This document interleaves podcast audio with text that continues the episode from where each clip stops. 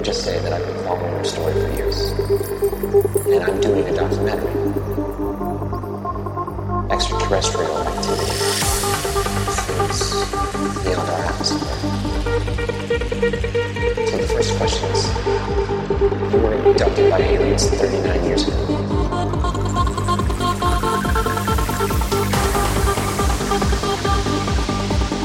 I never slept abducted.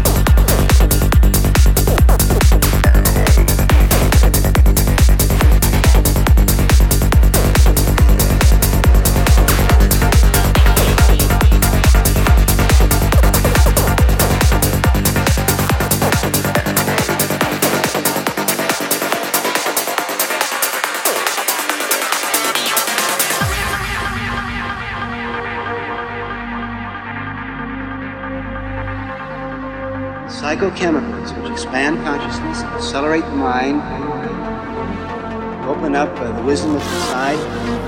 There's this intelligent plan inside your brain. It's delightful.